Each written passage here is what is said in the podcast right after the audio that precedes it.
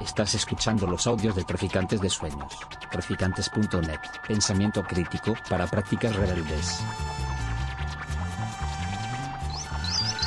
Traficantes de Sueños. Traficantes de sueños. Muy buenas tardes a todas y a todos. Eh, para mí, como editor de Diego Pun Ediciones, es un verdadero placer estar hoy aquí. Eh, represento a una pequeña editorial de las Islas Canarias, una editorial que se fundó hace 15 años y que desde Canarias, tan complicado que es editar desde allá, siempre no, hemos mantenido la firme convicción de que hay que publicar cosas de calidad y especialmente con buenas personas que te acompañen en el proyecto. Eh, estamos especializados en literatura infantil y juvenil y en este caso, pues, como hoy el motivo que tenemos hoy es presentar esta maravillosa novela ilustrada eh, con el título de, de Umiko. Eh, quiero dar la- las gracias a las personas que hoy me acompañan en la mesa y que después entraré más en detalle con ellos. Mónica Rodríguez, la escritora, eh, Daniel Piquera Fis, el ilustrador, y un invitado especial, Yoshi Ioki. También no quiero pas- pasar la oportunidad sin agradecer a, al Ateneo La Maliciosa por acogernos en este espacio, un espacio tan acogedor. También quiero eh, dar las gracias a Amy Shota, representante de la Fundación Japón, por acompañarnos hoy. Y como no, a todos ustedes que nos están acompañando hoy y también a las personas que nos están visualizando por, por streaming. Eh, para presentar, como bien dije antes, a las personas que hoy nos acompañan a mesa, pues en primer lugar tenemos a Mónica Rodríguez. Mónica Rodríguez es licenciada en Ciencias Físicas, especializada en energía nuclear, pero por el año 2009 decidió dejar la investigación en el ámbito nuclear para dedicarse en exclusiva a la literatura infantil y juvenil. Ya después sabremos un poquito más si hay similitud o no en, en estos dos mundos. Por otro lado, ten- tenemos a, a Daniel Piquera Fis, licenciado en Psicología y diplomado en Publicidad.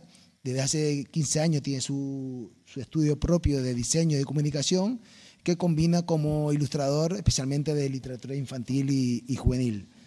Eh, comentar que los dos, entre los dos, aglutinan una gran cantidad de, premios, tanto nacional como, como internacionalmente.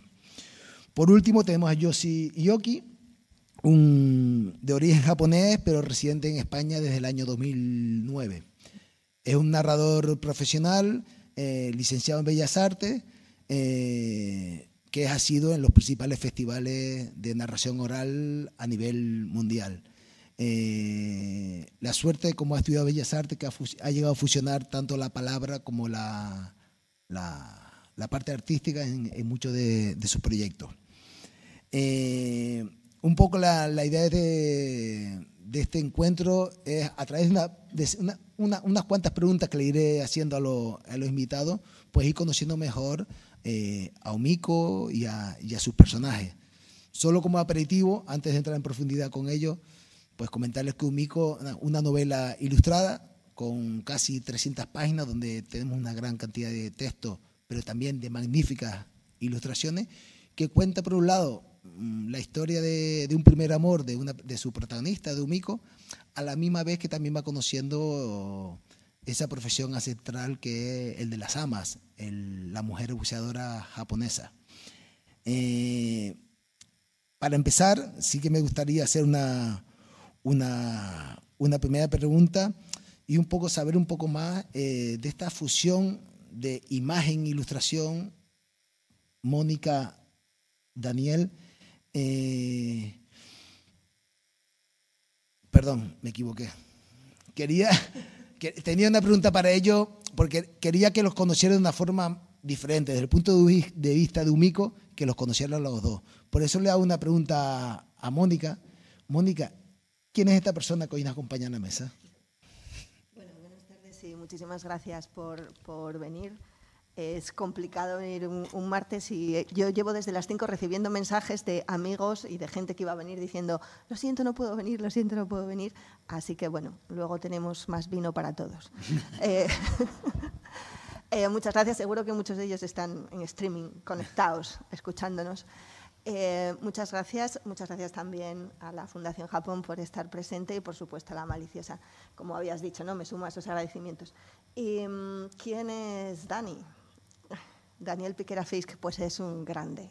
Es un pedazo de ilustrador que, con, con el que bueno, he trabajado, hemos trabajado en equipo muy, muy a gusto. Creo que Umiko es nuestra, lo siento por nuestras parejas, pero Umiko es hija nuestra, de los dos. y, y, bueno, ha sido, ha sido un viaje estupendo eh, conocer a Umiko no solo a través de la palabra, sino ¿no? a medida que iban haciendo con la palabra, también iban haciendo con la ilustración. Y, y eso bueno, ha, sido, ha sido maravilloso poder ir ¿no?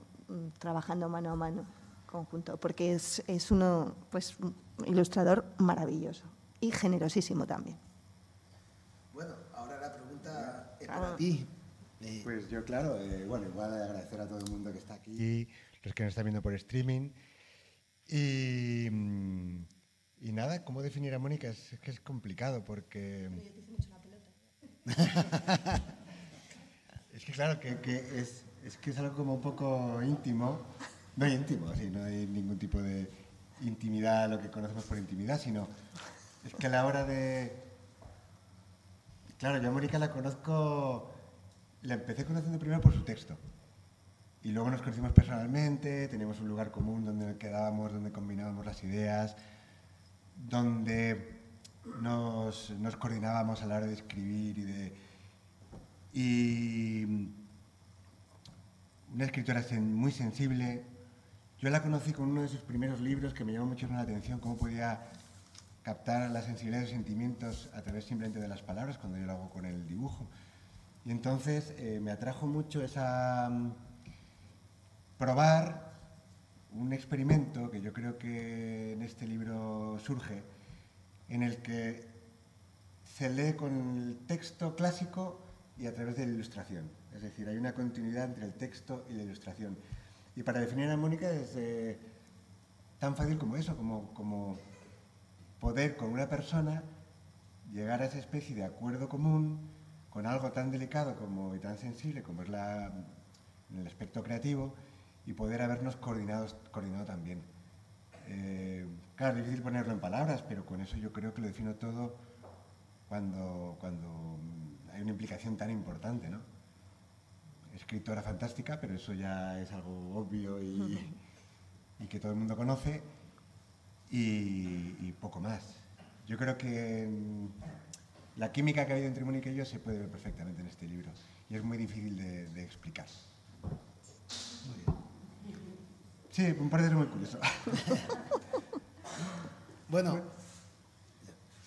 como, verán, pues eh, somos cuatro personas en la mesa escritora, ilustrador, editor, y vemos que hay otra persona más en la mesa que es Yoshi Yoki. Y sí que me gustaría que, Mónica o Daniel explicase quién es Yoshi y por qué nos está acompañando hoy aquí.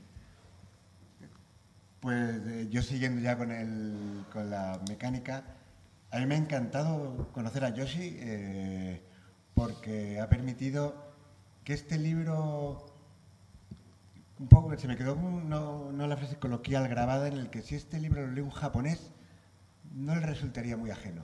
O sea, mm, es decir, es como si un japonés escribiera algo muy español y lo leyera en español. Pues yo creo que gracias, gracias a su intervención y a su asesoramiento hemos conseguido hacer un libro que para un japonés no resultará extraño y, y sentirá que, no sé incluso si puede haberlo escrito un japonés. no. No. no, digo porque este libro solo puede, puede, se puede escribir Mónica y ilustrar tú. Y un japonés no. Pero un español tampoco. Solo nosotros. Eh, bueno, yo, mm, yo sí creo que es la, mirada japonesa del libro, es Yoshi, y por eso le tenemos que agradecer enormemente su generosidad, porque, porque no solo cuando nosotros eh, más o menos teníamos el libro terminado, no solo le propusimos así, si, si, nos, si, si lo podía leer y, bueno, hacernos algún comentario, sino que se lo leyó con una intensidad, con- nos hizo un montón de comentarios de la, ilustración, del, texto. Eh, hicimos videoconferencias largas hablando del libro y todo eso lo ha hecho altruistamente. Y creo que, que Yoshi es, bueno, pues eso, la mirada de Japón y también el corazón ¿no? que, tiene, que tiene Yoshi, que ha puesto en, el libro y, por lo que nosotros, bueno, nos hemos sentido muy tranquilos a la hora de que este libro saliera a la calle porque es muy osado para dos españoles escribir sobre las amas y sobre el mundo japonés, pero gracias a Yoshi nos hemos sentido muy tranquilos al sacar el libro a, a la calle, ¿no? Gracias a, a su mirada. Nada, mu- muchas gracias, Yossi, por, por acompañarnos y por dar ese, ese toque elegante eh, y con rigor a, a este no, a esta. Tengo que añadir que exigente, porque cada vez que hacemos una... Yo creo que es interesante, interesante también cómo es el proceso del libro, porque ha, ha habido un poco de todo. Este ha sido un proceso que ha durado año y medio, desde Más. año y medio y trabajando rápido porque tampoco uno se podía alargar y al final uno puede terminar cansado de sus propios trabajos, ¿no? Pero en año y medio más, un par de años desde que empezó a germinar la todo, idea. sí.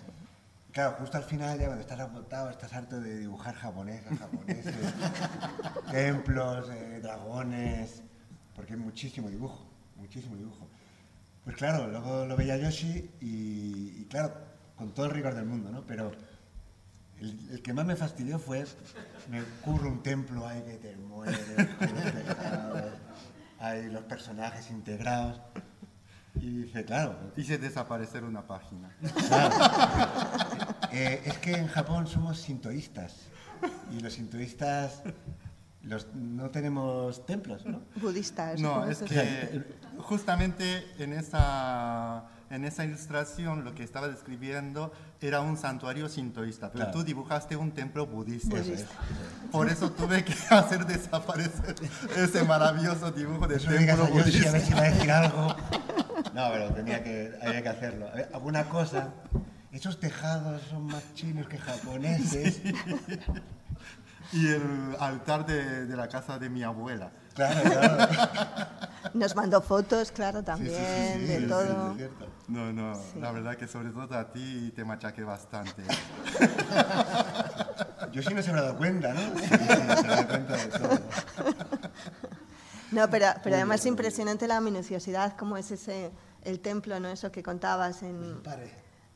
Claro. en, La- lo- la- en los la- la- los Ah, toris, sí. las puertas de entrada a los templos que cuelgan, ¿cómo es eso? Cuéntalo. porque- Sí, porque todo, oh, sobre todo en esos sitios donde eh, se hace- o sea, donde están toda nuestra ideología y idiosincronía y también ah, la espiritualidad, están cargados de símbolos.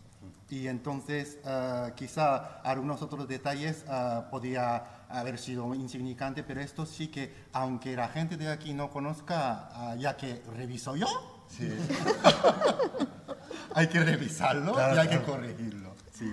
Por eso me, me, me llamasteis, ¿no? Claro, Sí, las- claro, las claro, claro. nomenclaturas de cómo se Es- llaman con la relación de los, de los familiares con los, con los hijos. Sí, Depende con del estado de ánimo, cómo cambia. Sí, sí, sí. Bueno, yo no sé si lo veis por ahí, pero este es un tori, que es la puerta sagrada. Esta puerta es como, como el número pi, ¿no? que se atraviesa para, para llegar a los templos. Y cuelgan de aquí unas cuerdas, que cuelgan tres... Tienen, tienen tiras de papel y Sí. tienen las, ¿cómo se dice? Una, una ah, adorno de paja. Y entonces uno es, ah, uno es par y otro es impar, tiene que ser. Sí, tiras de papel. que Entonces, claro, él le corrigió porque lo había puesto par y tenía que ser impar. No, pero eso es fantástico, porque yo también soy muy meticuloso. Y hay que enseñar el templo también. El templo me costó la vida. Era un templo precioso, sí. Y luego todo en cuanto a la vegetación, ¿no? Esto es un santuario Sintoísta. sintoísta. No es budista. es. Y no se puede entrar. No se puede Es la, la morada de los dioses y no se puede entrar. Bueno, muy interesante. Bueno, fue. sí, sí, un aprendizaje Estamos impresionante. bromeando, pero fue. Además agradece mucho porque ya que uno. Una cosa que a lo mejor me lo he inventado, pero que yo he escuchado que es como, como muy japonés, que si se hace algo, ya que vamos a hacer algo, vamos a hacerlo bien, ¿no? Claro, al, al estilo japonés. Claro, entonces había que hacerlo bien. Al estilo japonés. Al estilo japonés. Bueno, Pues nada, pues aquí como, como pueden observar es una, es una novela ilustrada de casi 300 páginas donde tiene no solo una gran cantidad de textos, sino también una infinidad de magníficas ilustraciones. Creo que hay 200 ilustraciones. O más, O más, o más. Eh, entonces, claro, eh, hasta el, propio, en la propia portada lo ven, ¿no? Vemos que los autores son los dos, Mónica Rodríguez y Daniel Piquera, Fis. No los diferenciamos.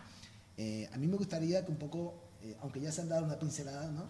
Que explicase un poco eh, el desarrollo un poco de- del libro, ¿no? Ese binomio Mónica-Daniel, eh, ilustración-texto, ¿no? Cómo transcurre la historia navegando entre los dos formatos, ¿no? Lo visual y lo, lo narrativo. ¿Se pueden hablar un poco más al respecto?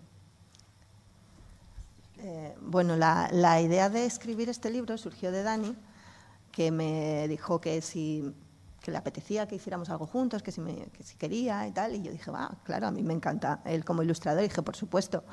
Y le dije, "¿Te- ¿hay algún tema que te interese especialmente? Y me dijo, las amas. Y dije yo, ¿eh? Yo no sabía nada de las buceadoras japonesas. Y entonces dije, bueno, voy a empezar a, a bucear en este tema y, y te digo algo. Y entonces, claro, empecé a, a leer, a ver documentales y me, me- me fascinó el mundo de las amas. Y de, las, de los primeros documentales que vi, eh, una de las amas, las, las amas eh, son las buceadoras japonesas, que es un oficio ancestral ah, de hace, bueno, 2000 años, incluso más, ¿no? Hay, hay textos, hay referencias a las buceadoras japonesas. Y mm, hoy en día, no, bueno, es, es un oficio de mujeres que se hereda de madres a hijas y, mm, eh, y hoy en día las, las hijas no quieren ser amas porque es un oficio muy peligroso. Es un oficio que se pasa muchas horas en el mar, en el océano, en las aguas heladas del Océano Pacífico. Ellas descienden a pleno pulmón. No, actualmente no tienen ninguna concesión a la modernidad, excepto los trajes de neopreno. de neopreno antiguamente iban desnudas y van con una cuerda atada a un, bueno, lo que veis ahí, ¿no? Aquí las veis vestidas, bueno, no, en realidad ellas iban siempre desnudas con un tanguita, eh, pero después de la Segunda Guerra Mundial, en algunas zonas de Japón, cuando empezó a haber turismo y tal, las obligaron a, vestirse, empezaron a, a vestirse. Pero, y estas son actualmente las, las amas, ¿no? que la única, lo único que admiten es el traje de neopreno, no quieren mm, hacer las inmersiones con bombona porque no quieren esquilmar el fondo marino, quieren recoger solo lo que el océano da. Y, claro, van con esas cuerdas atadas a, a una especie de, bueno, de- de cesta que hace de boya o de... sí. Y eh, con su cincel para hacer la recolección y, y bueno, se sumergen, están unos minutos, salen, cada vez que salen se oye un silbido, que es típico de las amas, el iso, isoboe, se llama, isobue, isobue, que es un, silbido que es uno de los sonidos típicos de Japón. Es un silbido, porque ellas una vez que salen inspiran el aire y al exhalarlo suena como un silbido, ¿no? Y es muy típico en las zonas de las amas escuchar esos, esos silbidos. Bueno, el caso es que me lío. Hoy en día las, las adolescentes no quieren, no quieren ser amas porque se pueden encontrar con tiburones, porque la cuerda se puede enredar en, en las rocas, porque el, el agua es hel- heladora, tienen problemas en los oídos del frío, antes se magu- magullaban los pies con los fondos marinos, bueno. Y, hoy en día las amas que te encuentras son muy mayores, pueden tener 60, 70, incluso 80 años y siguen yendo al océano todos los días a, estar 5 o 6 horas en, buceando en las aguas. Y, y una de esas mujeres, en un documental, lo que decía era que el mundo, el océano, era el mundo de las mujeres y por eso solo las amas podían ser mujeres. Y que además ella, cuando buceaba, ya estaba en el fondo marino eh, en ese momento de absoluta soledad era cuando se encontraba consigo misma y cuando comprendía quién era. Y a mí esas dos frases, ¿no? el mundo del océano es el mundo de las mujeres y ahí abajo sé quién soy, fueron las que me, dieron eh, el pistoletazo de salida, decir, sí, tengo que escribir sobre, sobre este mundo, ¿no? sobre el mundo de las amas. Y entonces fue cuando le dije a, a Dani, vamos ahí, de cabeza, vamos a hacerlo. Y, su, bueno, la idea de siempre inicial era no, no un libro que escriba una autora y que luego ilustre a alguien, sino los dos somos autores, los dos vamos a hacer la historia y se va a narrar tanto con el texto como con la imagen. ¿no? Y de hecho es así, está narrado parte con el texto y parte con la imagen. Ya, ya te dejo. Claro, era como... A mí me da miedo porque he ilustrado pocos libros de otros autores. Siempre he sido... Eh, he hecho mis propios, mis propios, mis propios trabajos. Además de una manera muy curiosa, que era una cosa que también me atraía, que yo empecé haciendo cómic mudo. Eh, he hecho cómic de mm, mucho relación con el mar realmente, de 120 páginas y una sola palabra. Hay uno muy loco sobre planetas que tiene 150 y pico páginas. Entonces, claro, eh, yo un poco el reto que me planteaba con Mónica, porque me lo pensé, además le decía siempre a, a mi mujer y demás, tengo que llamar a Mónica un día de estos para proponerle como un plan. Y en la que había, hubiera la posibilidad que ella se expresara al máximo a través de sus palabras, que es lo que, de texto, que es lo que ella maneja, y yo no ilustrar su texto, sino narrar también con mi propia forma de hacerlo, ¿no? a través de imágenes solamente. La verdad es que parecía una aventura un poco... A ver, de hecho, fue un poco loca. No se llegó a entender mucho al principio porque claro, entre su texto y mis ilustraciones nos quedaba un libro enorme. Entonces hubo que cortar mucho. El texto es más difícil de renunciar, ¿no? Entonces yo podía eh, trabajar más en las imágenes para eh, profundizar más en, en, sensaciones, más que narrar eh, como escenas, ¿no? Y, eso fue sobre todo lo, más sorprendente y lo, y, y lo fácil que surgió, porque mientras ella, tras cinco meses escribiendo, yo en paralelo ejercitaba, ejercitaba mucho, porque, claro, parece que es muy fácil que yo dice, bueno, un, algo tan sencillo como hacer una, un japonés o una japonesa. Claro, hay que dibujar un japonés, una japonesa, además mujeres japonesas, mujeres japonesas desnudas, niñas japonesas, niñas japonesas adolescentes desnudas, que para mí ha sido un gran reto, ¿no? Porque había que quitarle todo, toda la sexualidad. Hay, claro, hay, no sé ya si hay sensualidad, pero yo intentaba evitar completamente ser eh, grosero, eh, tener mucha delicadeza, mucho tacto. Entonces, claro, mientras Mónica escribía sus cuatro o cinco meses ahí comiéndose la cabeza para un primer borrador, yo dibujaba.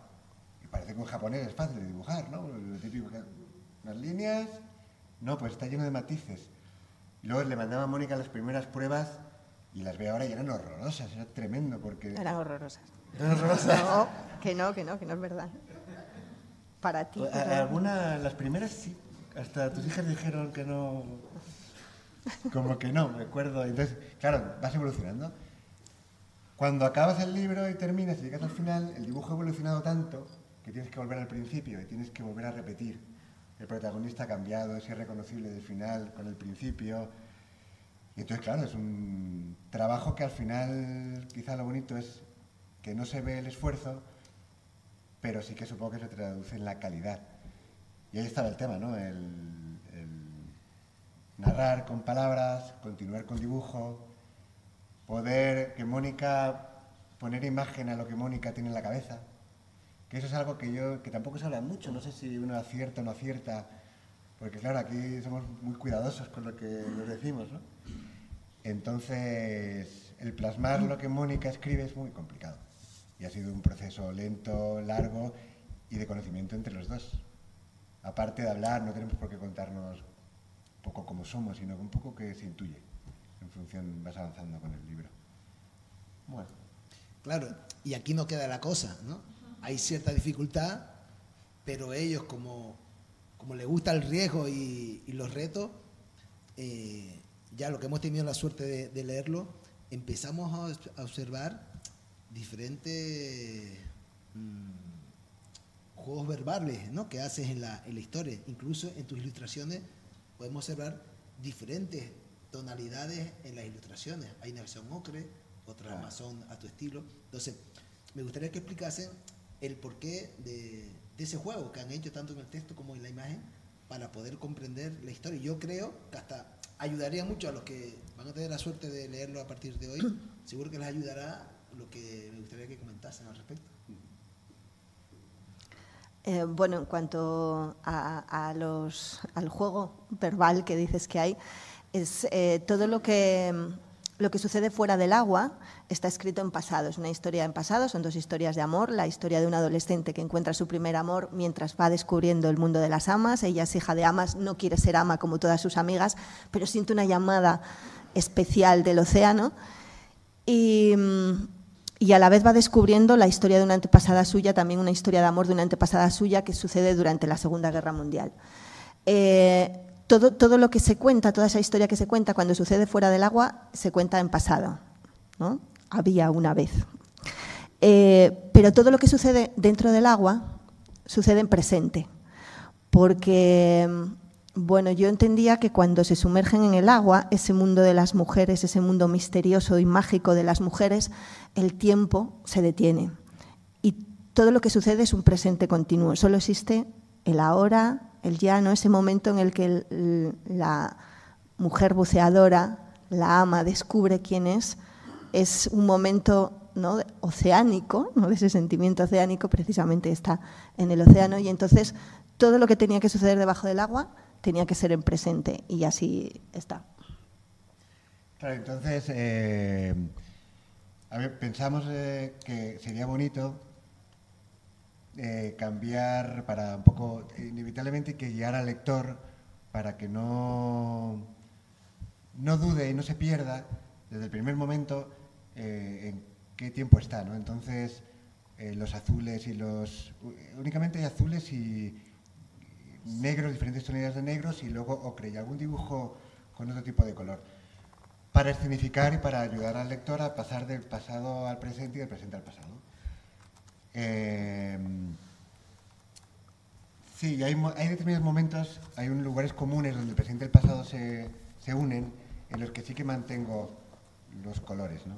Aquí es una imagen eh, del pasado y del presente, por ejemplo. No. Claro, entonces eh, todo al final es un, es un juego con el lector. Hay que ayudarle, como es un nuevo tipo de experiencia lectora, creo, pues eh, hay que ir guiándole hasta que coge ritmo. Entonces con el tema de los colores, el tema de, de cambio del color de la tipografía también, pues, pues el lector va metiéndose en la historia, va saltando de una época a otra. Y, es muy curioso como hay momentos de la historia que solo la cuenta la ilustración. Sin la ilustración se quedaría coja la, historia. Yo creo que una combinación perfecta eh, entre, entre texto eh, e imagen, pero hay momentos en que eh, perfectamente eh, vas pasando páginas y vas disfrutando y entendiendo perfectamente la historia a través de la... Claro, y además es que una cosa que no, no hemos comentado, o sea, no es simplemente ilustración, hay cómic, hay cómic mudo, en el que hay, de hecho hay partes que puede tener unas 10-15 páginas exclusivamente de cómic. Todo lo que es submarino, de hecho a mí me facilitó mucho el tema de que fuera submarino, por el tema de falta de, que no es necesario el vocabulario, ¿no? Entonces, esta es lenguaje texto, cómic, ilustración suelta. Y claro, aunque ya hemos hecho, hemos hecho algún comentario al respecto, pero claro, la cultura japonesa, las amas, eh, yo creo que, que, precisa de un alto nivel de, de, documentación, y no solo a nivel visual, de texto, sino también cultural de, de, la, de Japón. Entonces yo creo que aquí mmm, yo sí podría eh, hacernos ciertas puntualizaciones sobre lo que has apreciado eh, a la hora de leer el libro, que fue quizás nuestro, nuestra prueba piloto antes de lanzarlo al mercado y para darle la última, el último toque japonés de rigor. Entonces me gustaría que quisiera un comentario y quizás comentar algún ejemplo, que ya hemos nombrado alguno. Claro, eh, lo más importante de, en este tema de la documentación de Japón uh, es también es algo que de alguna manera ah, hay que ver en el equilibrio de las cosas. Quiero decir que es una novela para adolescente, eh, para arriba, y es de ficción. Entonces, ¿hasta qué punto ah, hay que exigi- exigir la rigurosidad histórica o la forma de vivir en aquel momento o desde dónde entra en la ficción? Y entonces allá es donde yo tenía que estar ah, muy vigilante eh, para poder esto sí y este no. Lo que sí que realmente me quedé eh, sorprendido es naturalmente tuve que ir apuntando algunas cosas, algunas ah, cambiarlo y algunas ah, quitarlo directamente, pero ah, eran muy minúsculas, muy pocas. Porque si hubiese sido como una cosa muy descabellada y si no me hubiese gustado el relato, tanto como personalmente como, ah, digamos, un poco como representando la mirada de un japonés, entonces directamente habría dicho, bueno, que yo para esto no, no lo hago, ¿no? Eh, no, no, encantadísimo. Ah, sobre todo, ustedes si han leído o si van a leer, tienen que fijarse mucho ah, en las descripciones de la naturaleza. Hay ah, unos detalles muy hermosos para ir narrando, eh, eh, em, describiendo, o sea, para contar esta historia. Hay muchos pasajes de la lluvia, el paisaje del mar y también las flores, la fauna. Y todo eso es algo oh, que, eh, como se hace muy rica esta historia y es eh, realmente ah, una sens- sensibilidad ah, muy de alto nivel de parte de la escritora. Y luego, naturalmente, complementada o también, como se dice, eh, originada por el ilustrador Daniel. Y eso es algo que realmente aprecio mucho ah, cuando estuve leyendo este libro y haciendo una- unas correcciones. Eh, o sea que ustedes ah, verán, ah, leyendo este libro, ah, una tremenda belleza, ah, además de una ah, historia en la que eh, todos y cada uno de nosotros, lectores, podamos identificarnos, porque ah, en realidad somos nosotros. O si no somos nosotros, es algo que alguna vez fuimos nosotros. Umiko es un personaje que está en la frontera de descubrir el mundo, en la frontera de, de que qué es el mundo que te rodeaba y qué es eh, lo que ella quiere descubrir y qué es el misterio del universo. Y entonces aquí una, hay una gran pasión y sobre todo un respeto ah, hacia no solamente a todo lo que respecta a la cultura japonesa, sino creo que eh, un respeto a la vida. Es como una, ah, un júbilo, de- un- como una alegría ah, de, de la vida, sobre todo concentrando en este momento tan, como se dice, tan variante eh, que se llama la adolescencia. No sé si he contestado. Bueno, muchísimas gracias. Eh, yo sí, a, a- mí me ha emocionado lo que has contado, ¿no? Y eso que un mico somos, somos todos, o por lo menos alguna vez lo fuimos, y, y la belleza que hay. Yo realmente para poder escribir y hacer ese, ese esfuerzo o eh, esa osadía ¿no? de, de meterme en el mundo japonés fue leer, leer muchísima literatura japonesa. Leí 20 libros, 20 novelas, las tengo aquí anotadas, las 20 las he traído. Y, yo creo que en especial El rumor del oleaje de Mishima fue mi libro de, ca- de cabecera porque eh, El rumor del oleaje sucede en una isla de Amas. Eh, es también una historia de amor y yo la tenía completamente subrayada ¿no? y me la leí como, como tres veces. Y bueno, al leer tanta literatura japonesa, incluso poesía japonesa, pues esa sensibilidad de los paisajes que hablabas, ¿no? toda esa, esa belleza está muy presente siempre. Entonces yo tenía que, que- traerla también, ¿no? porque creo que, esa, que eso es, esa sensibilidad es más oriental que nuestra, esa sensibilidad sobre, sobre el paisaje, ¿no? el tenerlo tan presente siempre. Y, y bueno, y también ese, ¿no? esa búsqueda del sentido de la vida que está en todos, que está siempre en todos lados. Y bueno, hay libros que me fascinaron también. eh, aproveché, también leí novela juvenil actual japonesa para saber cómo son los adolescentes actuales, aparte de leer pues clásicos como, como Kokoro, ¿no? por ejemplo, de, de Soseki, o El elogio de la sombra, que me impresionó, ese libro de Tanizaki. Y, bueno, eso, aparte de todas estas lecturas, pues yo también vi un montón de películas en japonés, además, sin doblar, para escuchar. Eh, incluso encontré una serie que era muy difícil, pero la encontré una serie sobre una ama que hay ahora o que había hace un par de años en, estaban poniendo en la televisión japonesa, documentales, por supuesto, y, y bueno, muchas páginas web relacionadas con, con el tema.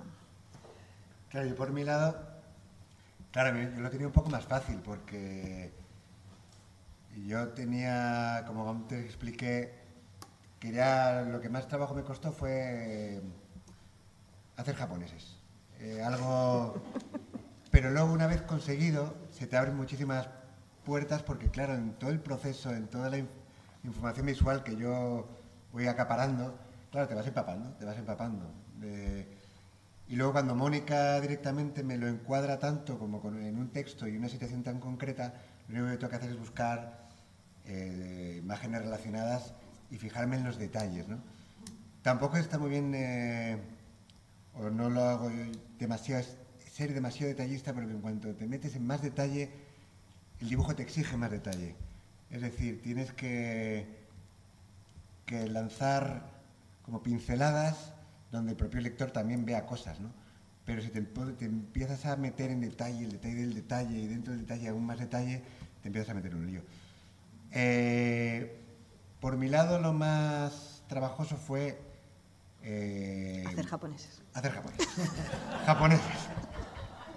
Porque solo japonesas. No, no he dibujado ni un japonés, solo japonesas. Y... No, pero incluso aunque vayan tan ligeras como con simplemente con un taparrabos, con una cuerda, uno dice, bueno, una cuerda, es una cuerda. Hay muchos tipos de cuerdas. Cuando uno tiene que plasmar una cuerda en imágenes, no puedes plasmar una cuerda o de pita, o una cuerda muy gorda, muy fina. Eh, entonces, claro, ahí esa documentación sí que me, requirió mucho de aquello que no, parece que no se ve.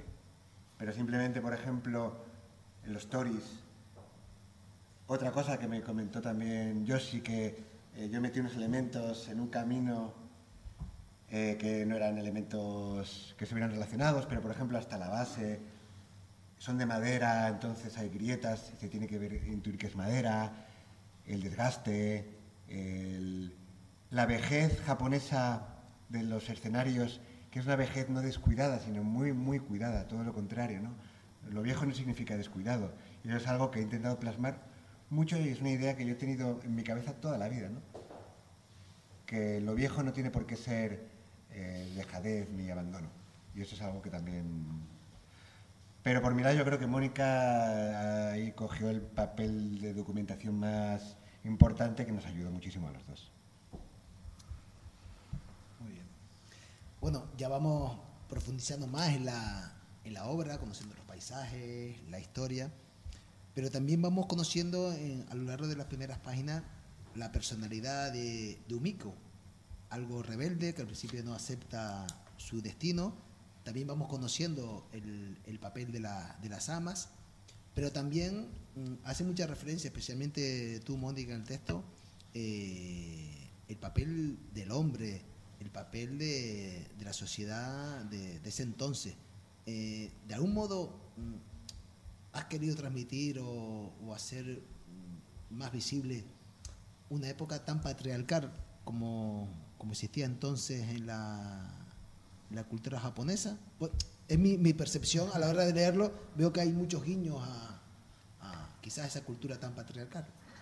Bueno, realmente casi es una contraposición porque precisamente las amas es un mundo muy matriarcal. Entonces, ellas eran mujeres que se ganaban la vida que bueno, tenían su cierta independencia precisamente por ganarse la vida y es un oficio que se, ¿no? que se, heredaba, que se hereda de madres a hijas, entonces, bueno, quizás por contraposición y también porque en la actualidad, y Umiko es una adolescente actual, pues hay esa, hay esa reivindicación ¿no? también. Entonces, Umiko es una adolescente rebelde de hoy en día, como, como cualquiera. De aquí, de aquí. De aquí, sí.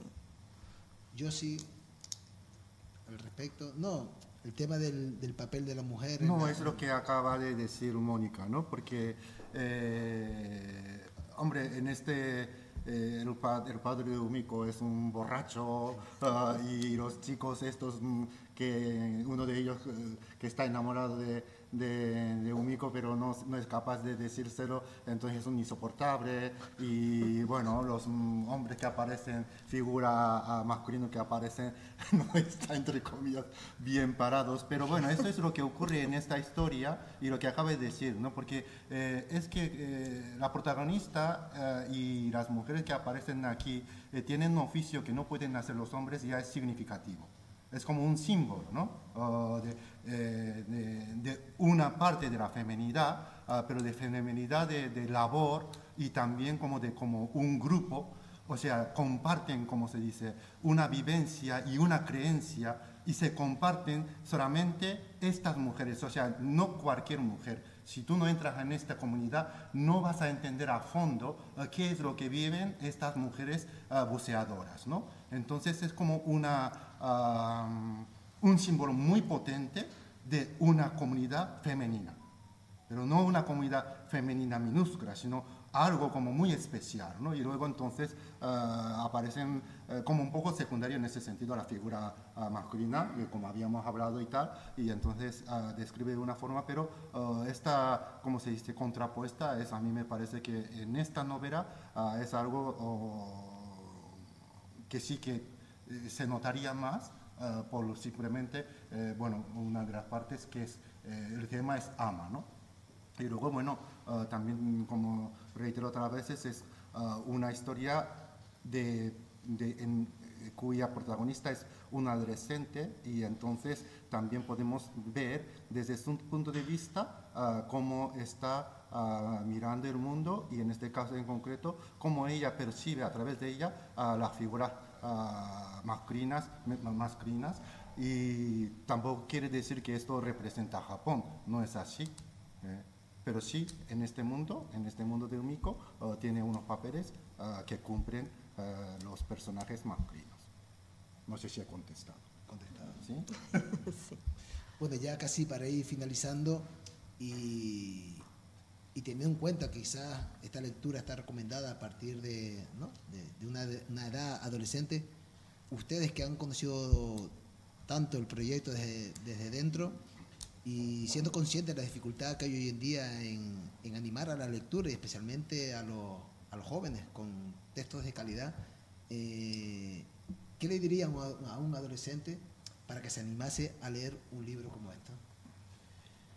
Eh, yo, por ejemplo, eh, eh, tengo que diferenciar hija adolescente y vecina, amiga adolescente. Porque, a ver, he tenido todo tipo de experiencias porque tengo amigos que tienen hijas con sus edades y de, y de adultos hasta adolescentes sin ningún tipo de motivación por la lectura, el comenzarlo y terminarlo. Eh, tanto por la historia, que es una historia en la que se nos ha olvidado también que la mitología es fundamental en este libro. Eh, claro, la mitología es tan importante como Miko y, todas las protagonistas femeninas del pasado, ¿no? que de hecho mm, como que se reencarnan en, esas deidades.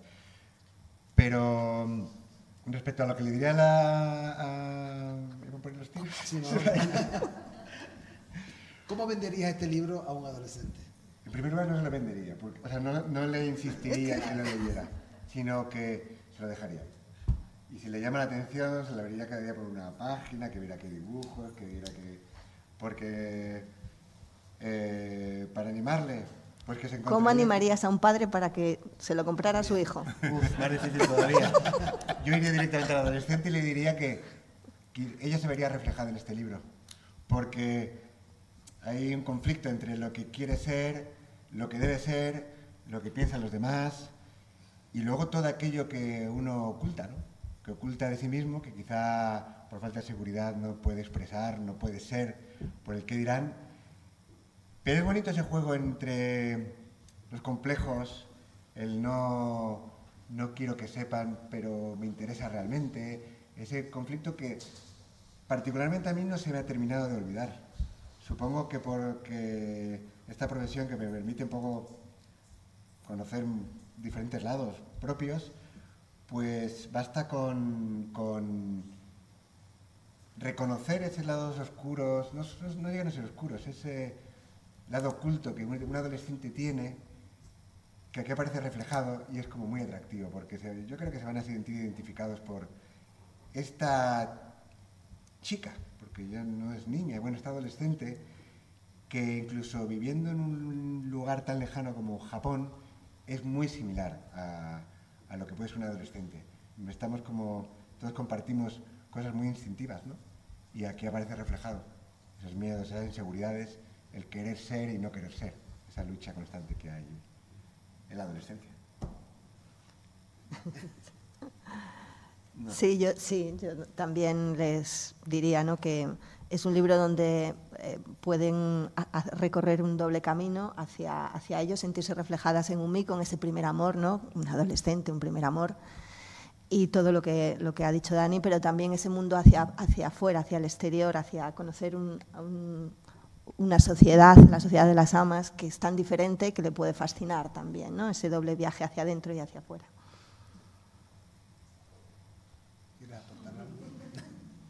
¿Cómo? Si quieres, aportar algo. Ah, no, que lean, ya está. Sí, es maravilloso.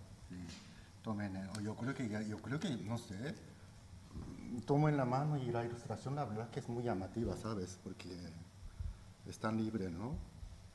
Si estos trazos tan limpios y libres, y yo creo que con esto ya primero uno se interesaría, no lo sé, yo sí, lo enseñas así, y con la ilustración de Daniel, mucha gente yo creo que tomaría en la mano, y además está rojo, blanco, azul, muy buena selección de color.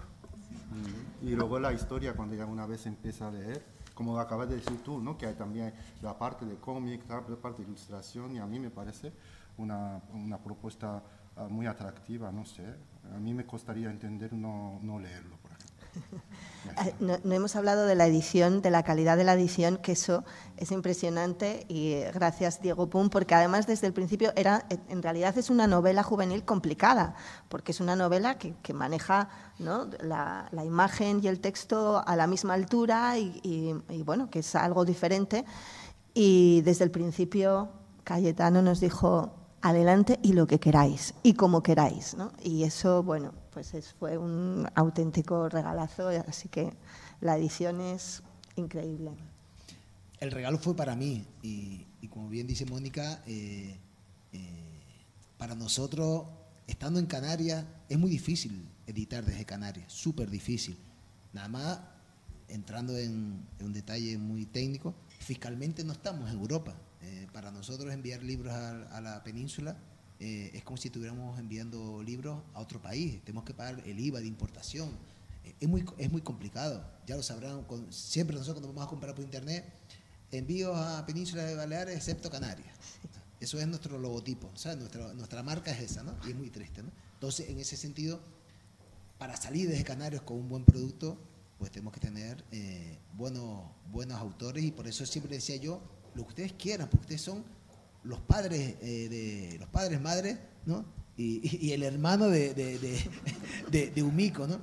Y aquí sí que me gusta destacar eh, el papel del diseñador, del maquetador.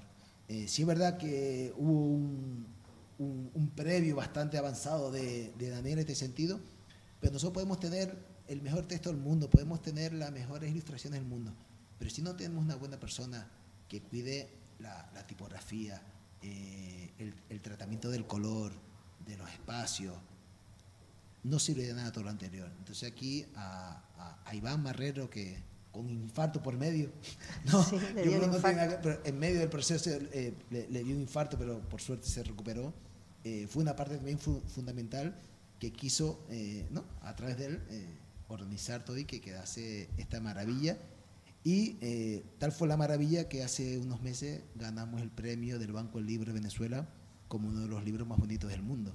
Entonces, para nosotros eso es una, una satisfacción.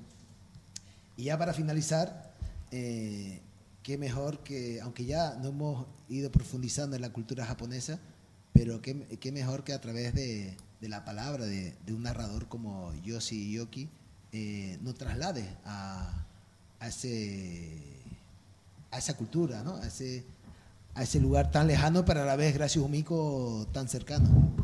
Yo sí, por favor. Bueno, antes que nada tengo que dar gracias a invitarme a este lugar, porque yo en realidad, ah, de verdad, mi trabajo ha sido minúsculo.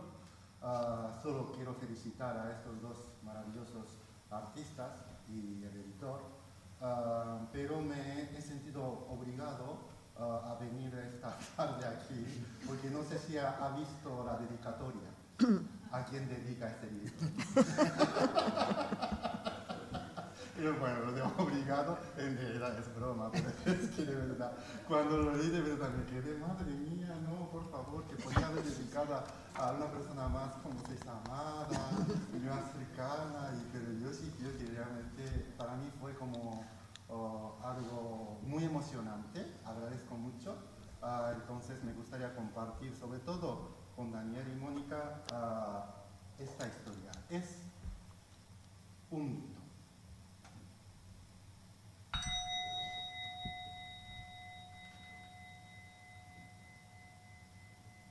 Nini, el nieto y el heredero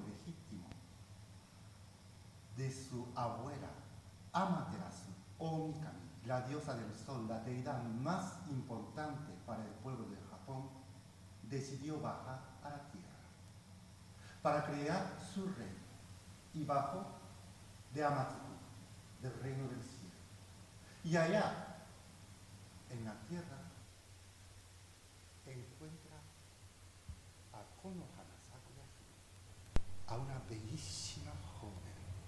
Era tan hermosa que Ninigi pensó que el tiempo había paralizado. Konohana Sakura Hime era la hija de Oya Matsumi no Kami, el dios de la tierra, el que representaba la tierra pidió la mano de su hija y a él le dio el permiso. Así se amaron los dos dioses, uno que venía del cielo y otra que era de tierra. Así, dándole la bendición a Nini, el que venía del cielo, también el derecho de poder manejar el poder de la tierra. Pero después de amarse, enseguida Konohana Sakura, Konohana se quedó embarazada. Y no solamente se quedó embarazada, sino su vientre creció de tal manera que en la misma noche tuvo el parto. Su marido, Ninigi, le dijo, casi furibundo, es imposible que te quedes embarazada tan rápidamente, aunque mi poder el poder que viene del cielo es muy poderoso, no sería capaz de hacerte embarazar en una sola noche. Entonces al escuchar esto, su marido la estaba acusando de infidelidad, porque en aquel momento estaba insinuando que el hijo que estaba en su vientre no venía del cielo, sino venía del mar. Los seres del mar, que son muy fértiles furiosa, Konohana Sakura Kami le dijo a su marido, pues voy a parir ahora mismo y voy a parir en una casa de parto donde la llama va a consumir. Pero si mi hijo que va a nacer viene del cielo, sobrevivirá. Si mi hijo que está en mi vientre proviene del mar, morirá.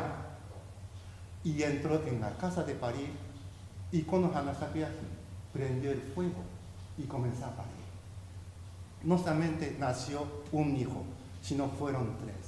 Cuando la llama estaba alzándose, nació Jodé. Jodé que significa el fuego alzante. Cuando la llama estaba madurando, nació Josusei, que significaba la llama madurando. Y cuando la llama se estaba apagando, nació Hori, que significaba el fuego quebrado. Los tres hijos nacieron y lloraron y sonrieron, porque eran los hijos de Ninive. La prueba estaba muy grave, provenían del cielo. Y los tres hermanos crecieron. El hermano mayor, Joderi, había nacido con una gracia, la gracia del mar. ¿Qué quería decir? Pues cuando iba al mar y pescaba con su anzuelo, siempre conseguía cientos de pescados para traerlo a la casa y alimentar a su familia. El hermano menor, Jori, también había nacido, había nacido con una gracia, la gracia de la tierra. ¿Eso qué quiere decir? Cuando iba a la montaña con su arco y flecha, cazaba y regresaba cada día con conejos, liebres, ciervos, jabalí y oso para alimentar a la familia. Pero un día, el hermano menor, Jori, propuso a su hermano mayor, perdón,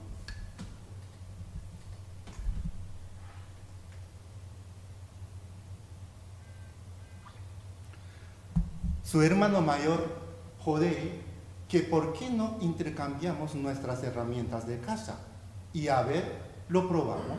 Y así lo hicieron, a pesar de que al principio su hermano mayor, Jodei, dijo que no, que yo quiero seguir trabajando con mi anzuelo y el mar. Pero como su hermano menor se hizo tan pesado que finalmente aceptó el intercambio. Jodei llevó el arco y la flecha y fue a la montaña. Y Jori, el hermano menor, con el anzuelo y con la caña de pescar de su hermano mayor al mar. Pero ¿qué pasó? Cada uno había nacido con una gracia. Y eso no quería decir que le otorgaba otro poder intercambiando las herramientas. No pescó ni cazó. Lo peor de todo es que Hori, mientras estaba aburriéndose con su caña de pescar, soltó. Y la herramienta de su hermano, el anzuelo, tuf, cayó al fondo del mar. Cuando el hermano mayor, Jodei, fue a ver a su hermano menor Jori para decirle que ya estoy harto de cazar porque no he conseguido ni un solo liebre. Entonces se dio cuenta de que su hermano menor no tenía la herramienta para regresar. Se enfadó muchísimo. Y naturalmente Jori intentó remediar aquella situación. Incluso había roto su espada. Totsuka Mitsurugi, la espada de 10 filos para crear mil anzuelos y así entregando a su hermano mayor para pedir perdón y para que estos anzuelos que había hecho con su propia espada pudiese remediar aquel error. Pero su hermano mayor seguía enfadado y no aceptaba su regalo. Y una de estas tardes en que Hori estaba llorando en la playa en busca del anzuelo de su hermano mayor, de pronto ve a un viejo, un viejo con una barba blanca que se le acercó y le dijo, ¿qué te pasa? Y entonces Ori explicó lo que estaba pasando. Pues entonces aquel viejo, Shiozuchi así se llamaba, Shiozuchi le, le dijo, pues no te preocupes, yo ahora mismo te voy a crear una barca hecha de bambú. Te subes allá y yo te guiaré a través de una corriente del agua del mar hacia un lugar donde las casas están tan bien ordenadas que parecen escamas de pez. Y ahí verás un árbol que crece y te quedas esperando. Y ahí encontrarás la solución.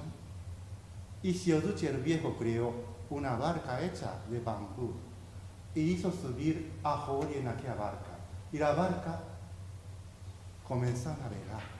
Y aunque no remaba, la corriente del agua llevó y llevó y llevó.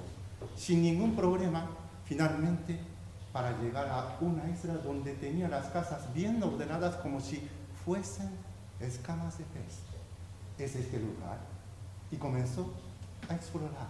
Ori enseguida encontró al lado de un palacio enorme y hermoso, con el tejado con forma de escamas de dragón y de su color, un árbol precioso.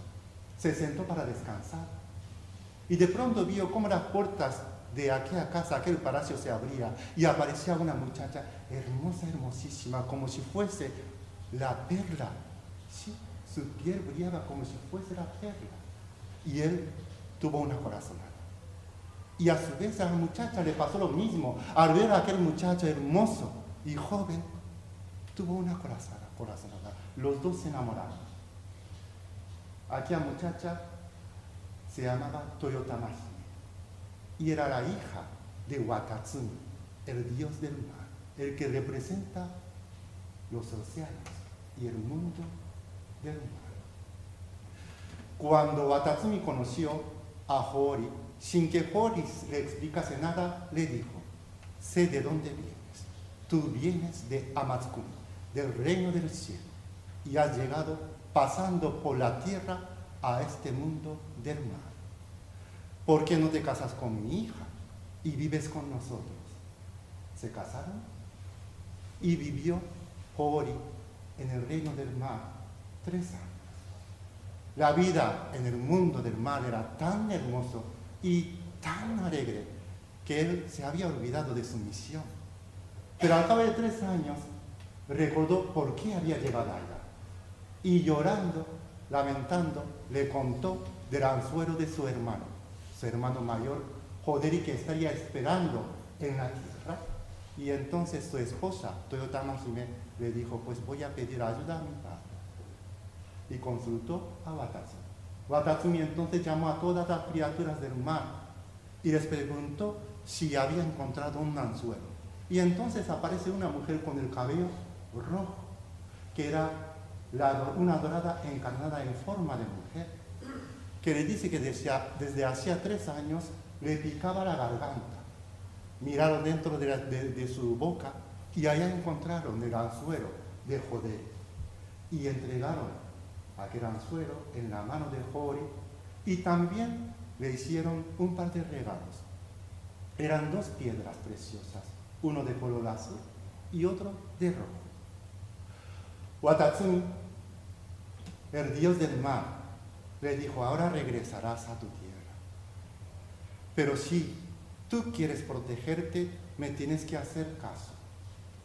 Tu hermano te va a tratar mal.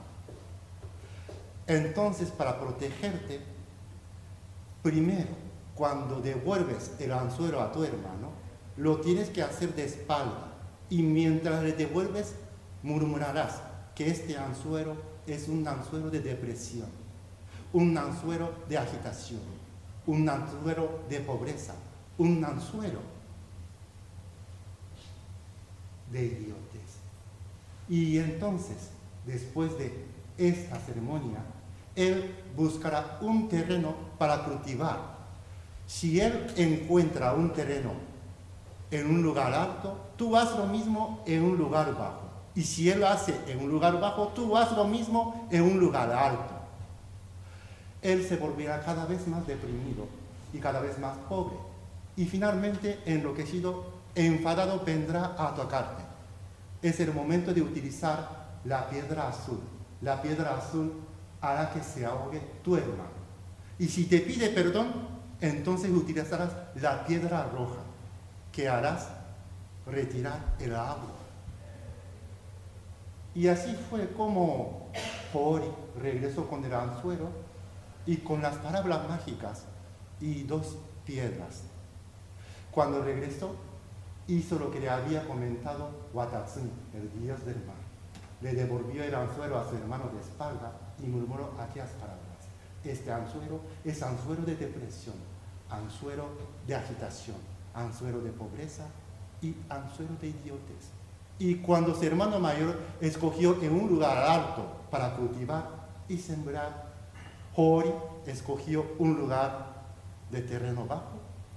Y claro, como Watatsumi, el rey del mar, controlaba el agua, no hizo caer ni una sola gota donde había escogido Joder, el hermano mayor.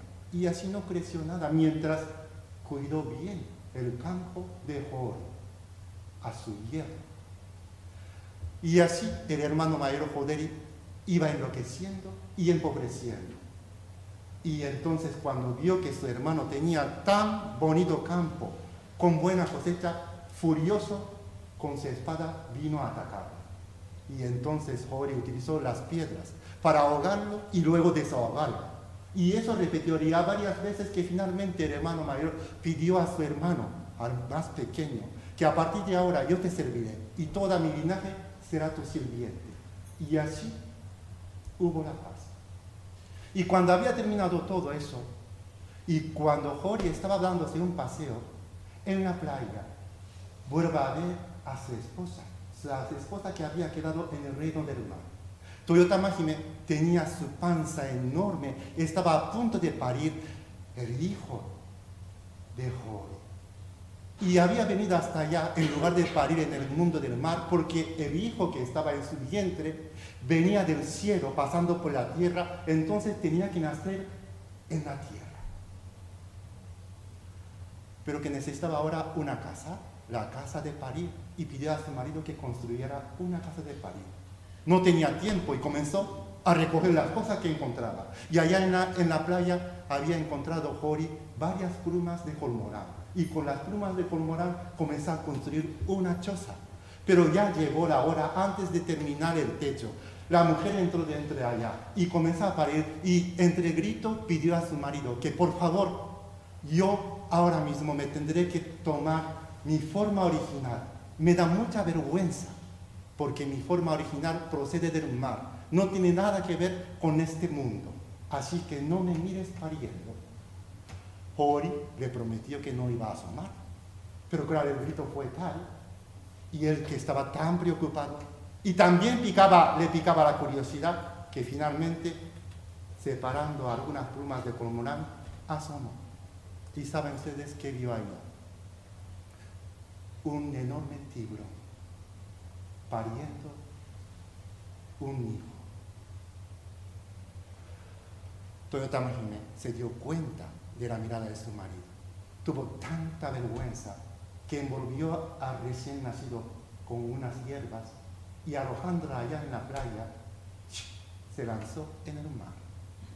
Y incluso tapó el camino que conectaba la tierra, hermano, el mar, para que ya no hubiese, ya no pudiese regresar ni ir. Y así, llorando, regresó al mundo del mar. Y el hijo que nació fue criado por la tía, por la tía de Toyota Y se casó cuando se hizo grande. Y el hijo que nació es Jin, que es el primer emperador del Japón. Este mito lo he contado porque en este libro de Umiko varias veces nombra Watatsumi, el nombre del dios del mar porque este libro tiene, no sé si con, a conciencia o no, tiene un trasfondo de mitología japonesa y encontrarán allá, tal vez, como es de ficción, pero yo he interpretado que los poderes que tienen las amas en esta historia de Umiko a lo mejor provienen de este mito que acabo de contarles a ustedes. Muchas gracias.